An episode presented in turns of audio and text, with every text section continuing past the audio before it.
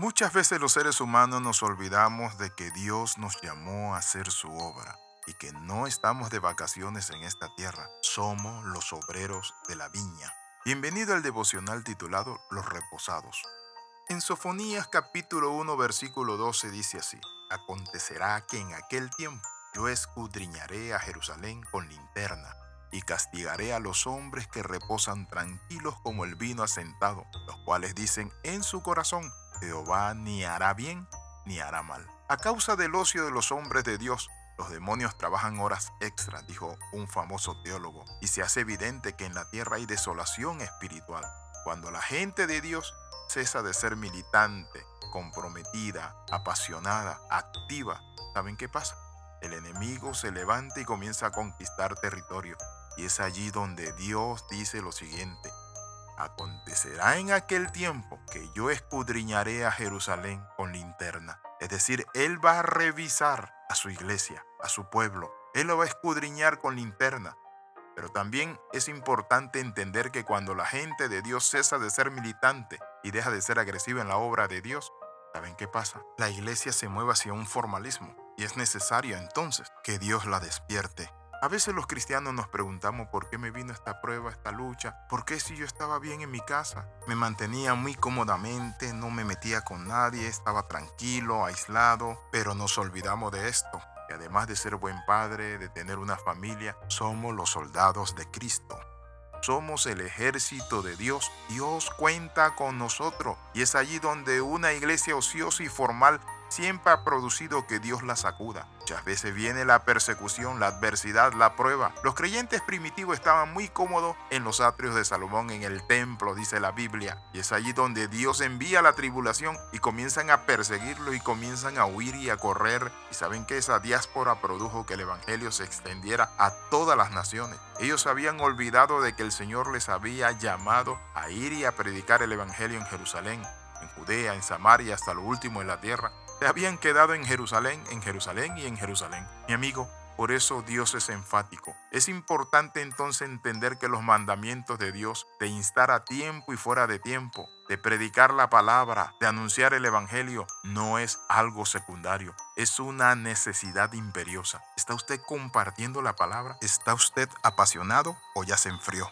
¿Y está muy cómodo en su casa sin congregarse? He visto que en los últimos tiempos hay una gran apostasía de muchas personas que dejan de servir, adorar a Dios y saben que piensan que pueden sobrevivir y existir sin ir a la iglesia, olvidándose del mandamiento que dice, no dejando de congregarnos como algunos tienen por costumbre. Dios instituyó a la iglesia. Quiera usted o no lo quiera, usted y yo necesitamos la comunión con los santos y estar en ese cuerpo de Cristo llamado.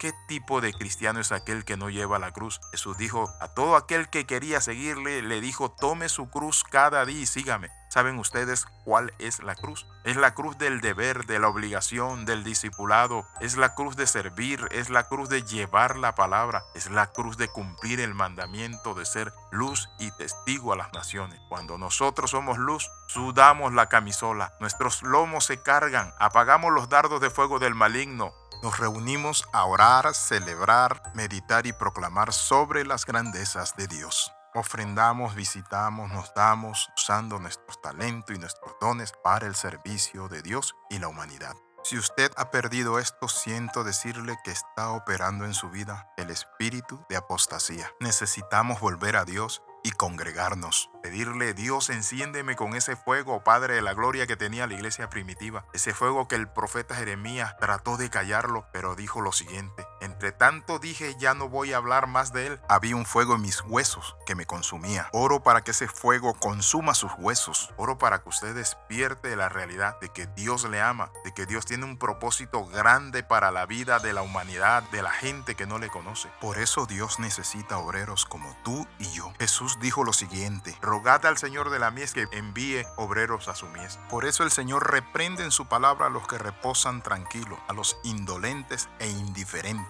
Y dijo, ay de los que reposan tranquilos. Significa que no les preocupa su vida espiritual ni la condición donde están. Cuando habla del vino asentado se refiere a los sedimentos del vino que se establecen, que se quedan en el fondo del barril. Así hay muchas personas que como Jonás, mientras otros están haciendo la obra del Señor, están en lo profundo de la nave, reposados y durmiendo. Despiértate tú que duermes y haz la obra de Cristo. Dios te puso para hacer luz a las naciones. Vuelve a tu primer amor. Vuelve a hacer las obras que has dejado de hacer. Congrégate, busca, sirve, adora a Dios. Que dicen que Jehová Dios no hará ni bien ni mal. Están equivocados porque Dios en su misericordia está permitiendo que tú despiertes. Hay mucha gente que aparentemente se burla de Dios porque es paciente y misericordioso nuestro Padre Celestial. Y dice que sobre todo que Dios no ve nada ni pasa nada cuando hacen cosas malas. Quiero en este momento invitarle a orar, a que hagamos un alto. Padre, en el nombre de Jesús, yo reconozco que me he enfriado, Padre Santo, que mi vida ha estado apática, fría, Padre. Reconozco, Padre, con tristeza en mi corazón,